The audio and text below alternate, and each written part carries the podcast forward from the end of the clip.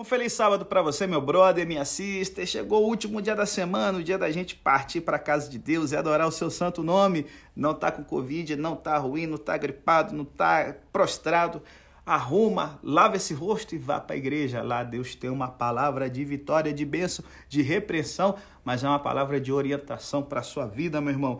E começamos aqui, cara, a segunda parte da nossa temporada. Eu não vou mudar, porque ainda é uma igreja complicada, eu poderia dizer, uma igreja ainda mais complicada.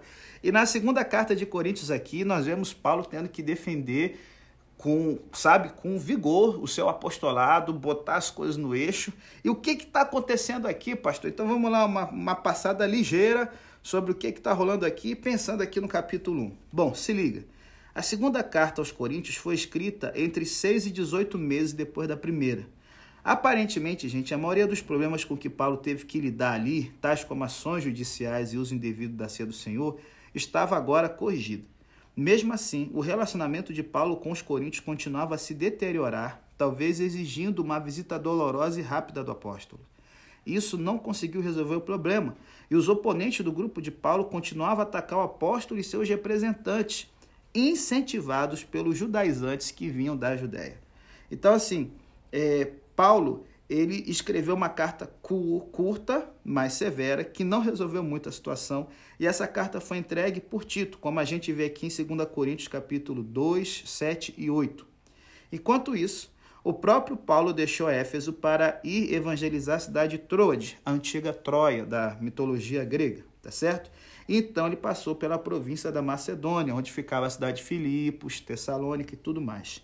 Nesse lugar, Tito uniu-se a ele e lhe trouxe boas notícias. Os coríntios haviam reagido positivamente à carta severa que ele havia entregado, como a gente vê aqui no capítulo 7 de 2 Coríntios. Mas não se passou muito tempo antes que Paulo ouvisse de mais problemas em Corinto.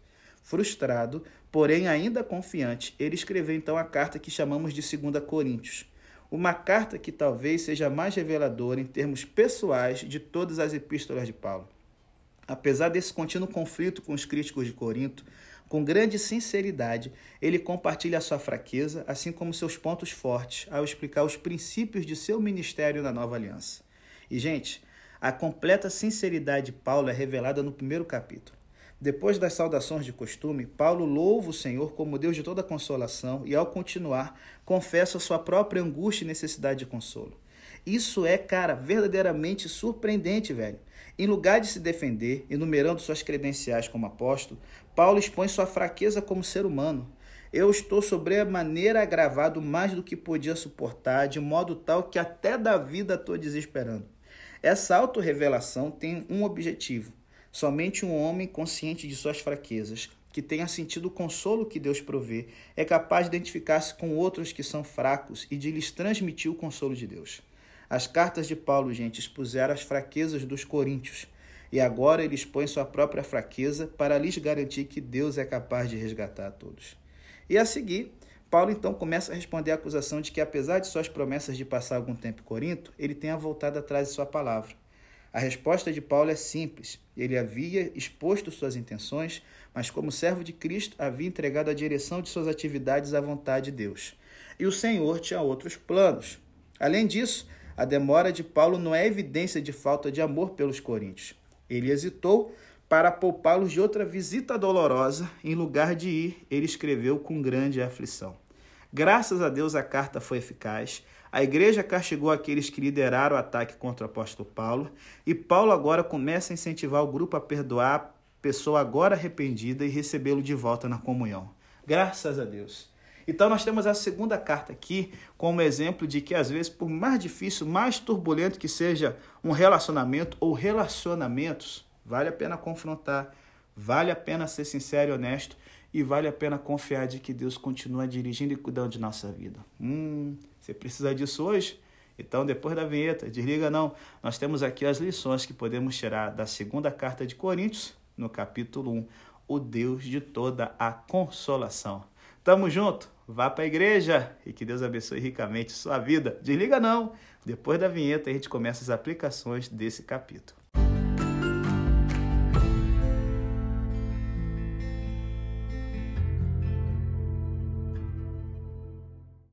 Bom, galera, começamos então a nossa segunda carta aos Coríntios com o tema de Deus e a consolação. Olha só que verso lindo aqui, 2 Coríntios 1, verso 3 e 4. Deus que nos consola em toda a nossa tribulação, para que também possamos consolar os que estiverem em alguma tribulação, com a consolação com que nós mesmos somos consolados de Deus. Rapaz, Paulo aqui no capítulo 1, ele vai dizer que somente os que sofrem sabem o que significa ser consolado por Deus. E aí, no verso 1, ele tem que relembrar isso, né? E enfatizar a sua autoridade apostólica. Ele fala o seguinte: Paulo, apóstolo de Jesus Cristo pela vontade de Deus. Gente, essa saudação pouco usual reflete o cenário dessa carta.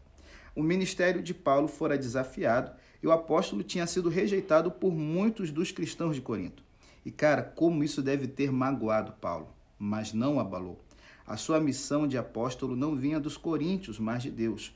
Não era o que eles queriam, mas o que Deus queria que importava. Durante esses 15 anos de ministério adventista, eu conheci muitas pessoas que foram rejeitadas. Ouvi pastores chorando por serem considerados e tratados como nada além de um empregado da igreja e não como ministro chamado por Deus. Também ouvi mães e pais de filhos rebeldes chorarem muito por ter, assim, sabe, a sua autoridade jogada no lixo, como se tudo que fizesse não fosse ato de amor, mas sim de tirania. Rapaz, eu vou te dizer, Paulo teria entendido perfeitamente o que é passar por uma situação dessa. E a sua resposta à reação dos coríntios serve de guia para todos nós em situações semelhantes. Lembre-se, em primeiro lugar, de que quem indicou você para a sua função, seja pastor, seja pai ou mãe, e cara, sirva somente a Ele, a Deus. Ele indicou você, Ele vai continuar, cara, protegendo você e dando sabedoria enquanto você estiver, sabe, íntimo dele, fechado com Ele. Então, assim, como mostra o restante dessa carta, Paulo fala: mesmo tomando pancadas, continue amando, continue compartilhando. Não desista, não desanima, a vitória Deus vai garantir. Porque no verso 3 e 4 ele fala: O Pai das misericórdias e o Deus de toda consolação, que nos consola em toda a nossa tribulação. Gente, esses versos apresentam um tema central no capítulo 1. Consolação é, é a tradução para a palavra grega paraclesis, que significa incentivo e também conforto ou consolo. Essa palavra ela aparece dez vezes dos versos 3 ao 7, junto com a palavra grega klipsis, que significa problemas, aflição, e pátema, que significa sofrimento. E a pátema vai aparecer quatro vezes. Clípsis é quando você tem uma pressão no peito, sabe? É no, tempo, é, no tempo antigo, as pessoas às vezes eram torturadas colocando pressões no peito até as costelas não aguentarem o peito estourar. Paulo está dizendo: eu sei que às vezes os problemas, sabe, são é, é, terríveis, parece que vão ser o nosso fim. A vida é cheia de pressões e aflições, porém, Paulo nos lembra que a coragem que ele recebe de Deus é o que o fortalece e o capacita. Se liga aí, meu bom. Nenhuma vida está livre de problemas e aflições, mas somente o cristão sente o incentivo divino em toda a tribulação. E aí ele vai continuar dizendo: olha, é Deus, é Deus que nos consola em toda a nossa tribulação.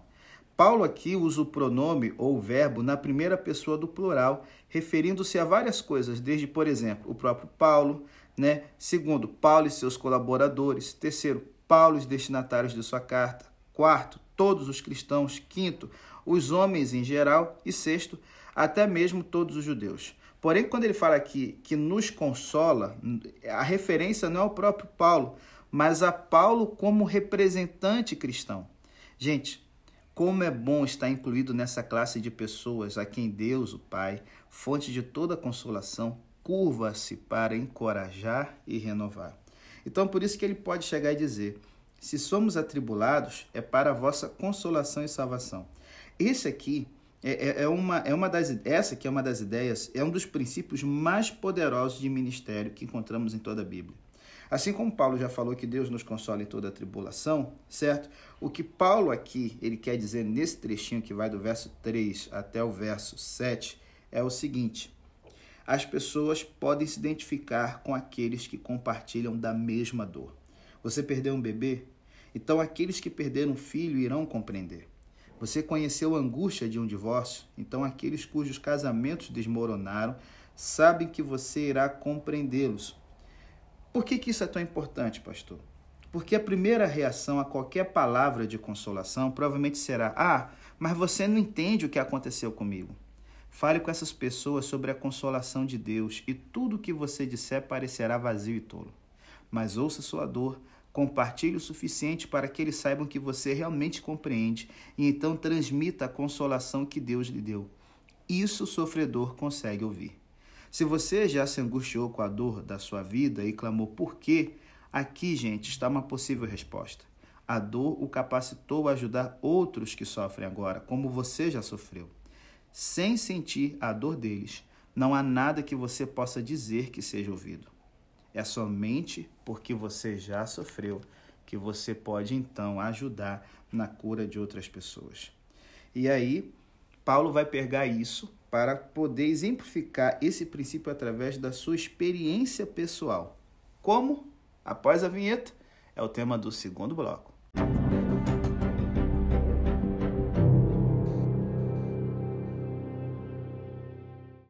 Bom, galera, se você que está acompanhando o nosso podcast aqui, você é pai ou mãe, você vai entender quando Paulo aqui, do, do verso 7 até o 11, ele fala que nós participamos das aflições dos nossos filhos, certo? E às vezes até da vida nós desesperamos.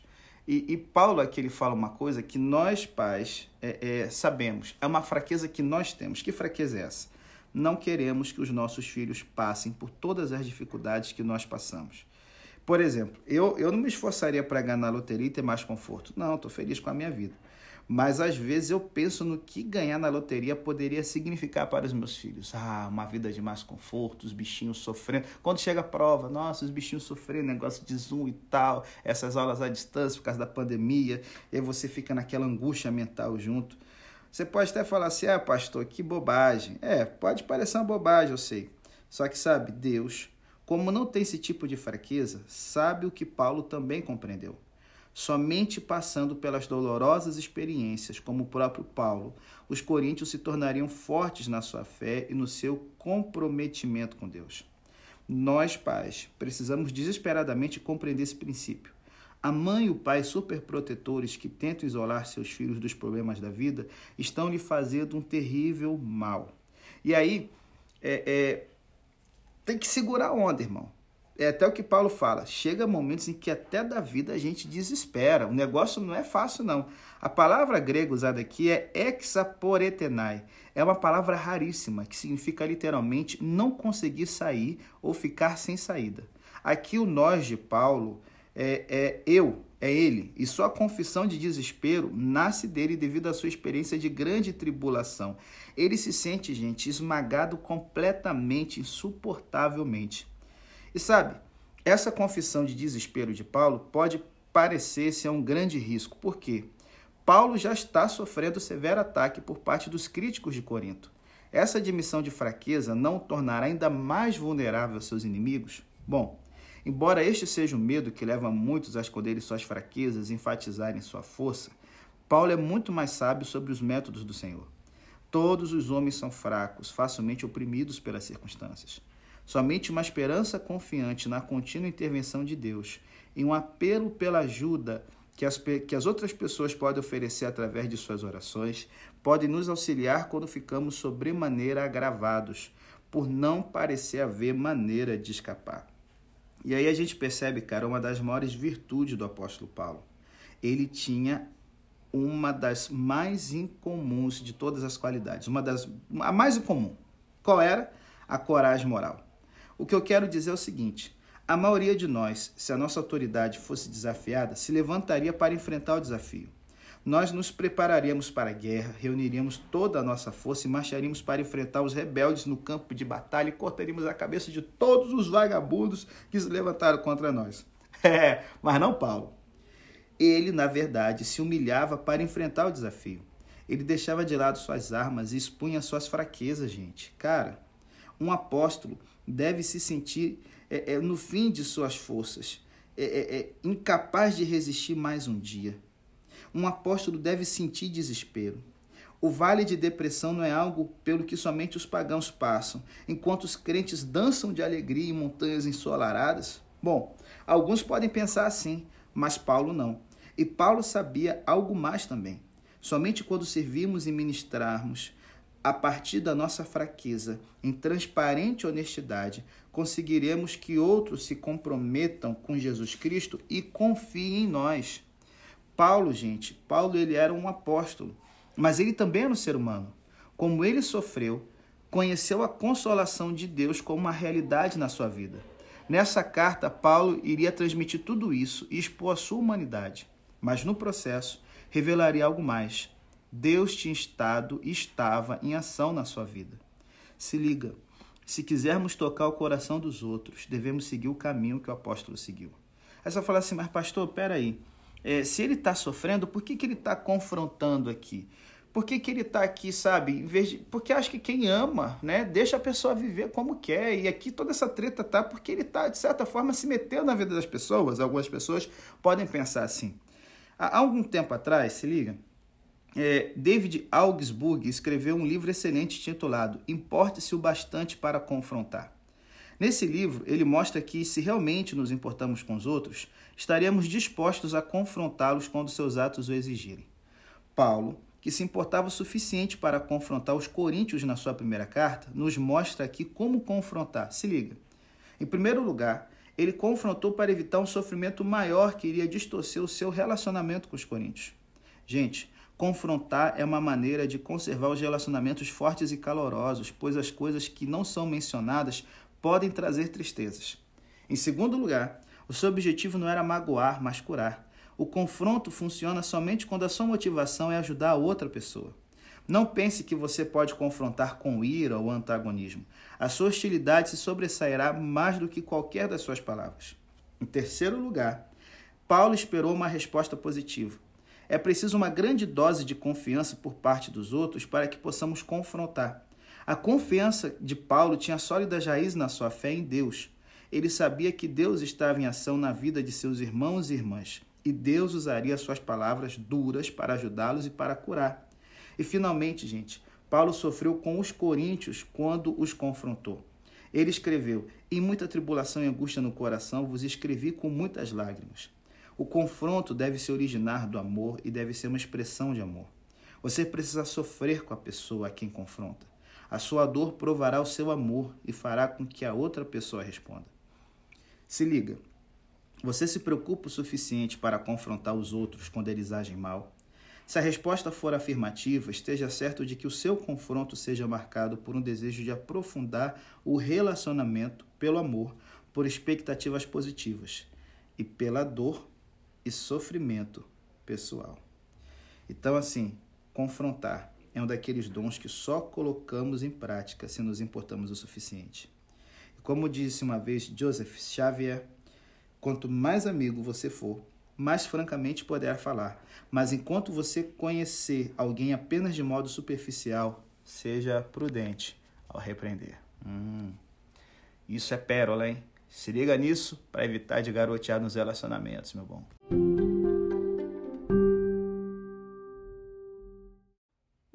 Nesse último bloco aqui, nós vamos ver Paulo explicando o problema com a sua visita, que tinha sido mal interpretada por uma galera que leu 1 Coríntios e aí falou: é tudo ou nada, vamos partir para a guerra, porque com Paulo ou a gente destrói ou é destruído. E agora aqui, do verso 12 até o final do capítulo 1, Paulo ele começa a, sabe, a prestar contas para os coríntios, para que nenhum mal entendido ficasse na mente deles. Ele fala, olha, com santidade e sinceridade de Deus, temos vivido no mundo e mais especialmente para convosco. É, é, muitos dos melhores textos gregos apresentam haplotete, que significa integridade, em lugar de hagiotete, que significa santidade, traduzido como santidade. Paulo está respondendo à acusação de alguns de ser incoerente e volúvel, e sua resposta é que não, ele sempre agiu com integridade.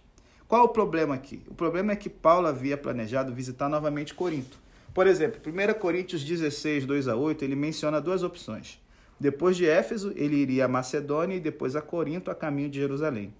Só que em 2 Coríntios 1, ele menciona outra rota: Éfeso, depois Corinto, depois Macedônia, de volta a Corinto e então a Judéia.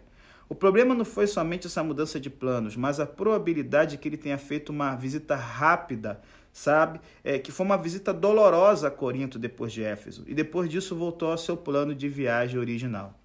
E aí, gente, como de Éfeso para Corinto eram dois ou no máximo três dias de barco, daria muito tranquilamente para durante os quase três anos que ele esteve em Éfeso, dar esse giro curto para poder botar as coisas em ordem, certo? E aí é a treta. Os oponentes de Paulo não somente acusaram o apóstolo de ser incapaz de decidir-se, mas também de ser volúvel e enganador. Daí a afirmação de que, apesar dessas mudanças, Paulo sempre tratou os coríntios com raplotete, que significa integridade. E sabe, quando a gente pensa nisso aqui, hoje chamamos isso de transparência e honestidade. Ou dizemos, né, isso é isto ou aquilo é verdadeiro. Paulo usou palavras teológicas em vez de psicológicas e éticas. Mas o significado, gente, essencial é o mesmo. Aqueles entre nós que são santos e sinceros vivem sem máscaras. Eles nos deixam conhecê-los e a seus corações. Eles não são perfeitos, mas estão crescendo. Nós os compreendemos quando compreendemos o que eles ensinam. Gente, quando a gente pensa nisso e a gente olha ao nosso redor, a gente vê que a gente está em um mundo em que homens e mulheres usam máscaras. A pessoa que usa o seu rosto verdadeiro com frequência sempre vai ser mal interpretada. É, Imagina-se que o rosto que essa pessoa apresenta também seja uma máscara. É aquela coisa, quem é sujo acha que todo mundo é sujo. Só que Paulo nos desafia a continuar vivendo essa vida de santidade e sinceridade. Com o tempo, todos saberão quem você é. E por seu intermédio, essas pessoas virão a conhecer a Deus. E aí Paulo vai conversando, ele fala: "Gente, considerando isso, usei porventura de leviandade com vocês, ou o que delibero, delibero segundo a carne, para que haja em mim sim, sim e não, não? E aí, gente, olha que louco. Muita gente tem dificuldade de reconhecer que errou. Aqui, Paulo admite que não cumpriu seu plano original. Mas isso não foi porque seu caráter é fraco e vacilante. É a palavra grega elafria, que significa agir com leviandade, é, é com malandragem, né? É, é, é agir com molecagem.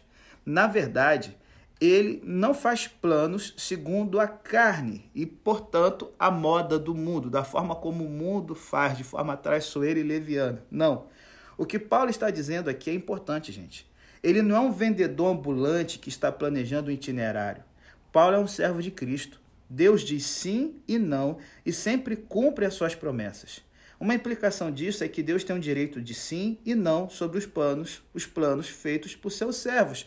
E a gente já viu no livro de Atos que Paulo queria, por exemplo, ir para a província da Bitínia é, é, e da Galácia e do Ponto, e Deus disse não, e ele mudou seu rumo. Aqui está uma lição do apóstolo Paulo. O Espírito de Deus que habita dentro de nossos corações é a garantia de Deus da nossa redenção futura. A referência de Paulo ao Espírito como aquele que nos ungiu é importante. A palavra crisas, encontrada aqui, sempre é usada figurativamente, indica uma unção ou tarefa especial de Deus. Mas uma palavra silimar, é, silimar, similar, né, chamada crisma, também é usada a respeito da unção do Espírito. A primeira palavra enfatiza a obra de comissão do Espírito, a segunda, a obra do Espírito no crente como professor e guia. A passagem contém uma verdade vital que cada um de nós precisa aplicar à sua própria caminhada cristã. E que, e que verdade é essa? É, não devemos fazer planos. Como assim, pastor? Sim, mas ao mesmo tempo precisamos estar sempre sensíveis ao Espírito Santo, que pode perfeitamente nos levar em direções diferentes das quais pretendíamos tomar. Quando eu falo planos, é o seguinte: tem gente que é inflexível. Não, eu fiz isso e eu vou até o fim dê a minha palavra e vou até o fim. E a pessoa, cara, não arreda nem por um milímetro, principalmente quando ela percebe que está errada. O nosso sim hoje, ele pode refletir a luz limitada que nós temos e pode perfeitamente tornar-se não amanhã, à medida que o Espírito nos mostra a vontade de Deus. Não devemos ficar tão presos a nossos planos a ponto de não reagir à liderança do Espírito. É o que Paulo está tentando dizer aqui para eles. E aí ele fala: olha, para vos poupar, eu não tenho até agora ido a Corinto. Paulo acaba de sugerir que sua mudança de planos não foi capricho, mas sim resposta à liderança de Deus. Agora, será que Paulo não está sendo incoerente ao apresentar seu próprio motivo para não ter retornado? Só que novamente aqui está a importante, uma importante lição para a gente. O Espírito nos fala de muitas maneiras diferentes e, quando vivemos em sintonia com Ele, reconhecemos Sua voz. Nesse caso, o Espírito falou por meio da preocupação de Paulo pelos coríntios e de seu desejo de não ir, mas ter convosco em tristeza. Quando cresceu a convicção de que uma visita, como havia sido originalmente planejada, seria uma maneira ruim de expressar o amor que ele sentia pelos coríntios, porque ele devia estar ao passo ainda, o apóstolo sentiu a direção e a obra do Espírito e assim mudou seus planos. Gente, não espere que o Espírito Santo escreva mensagens claras no espelho do banheiro e nem que interrompa um programa de rádio para falar em voz alta. Atenção, está na hora de compartilhar o podcast com seus amigos. Faça agora! Não! O Espírito Santo fala dentro de nós, em nossas mentes e em nossos corações, e por meio de nosso amor e de nossa preocupação com os outros. Aprendamos a olhar para dentro e ter sensibilidade ao que o Espírito Santo sussurra ali. E a gente então encerra.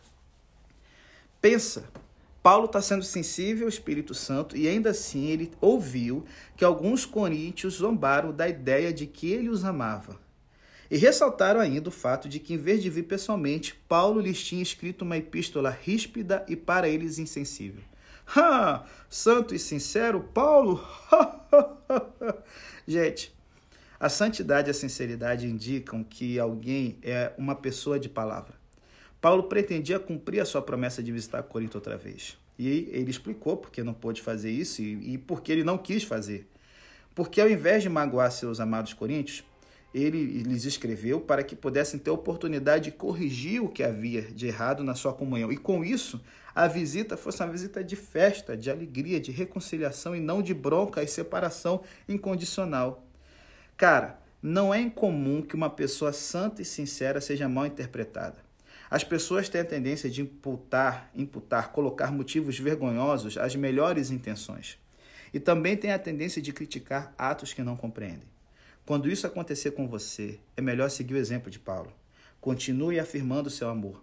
Explique os motivos e sentimentos que estão por trás do que você fez. Não se ofenda e não desista. Cara, isso é difícil pra caramba. E você achando que guardar o sábado é osso. Rapaz, acima de tudo, não deixe de levar essa vida santa e sincera. Você e eu não podemos evitar os que, o que os outros dizem sobre nós, mas podemos nos certificar de que o que eles dizem não é verdade.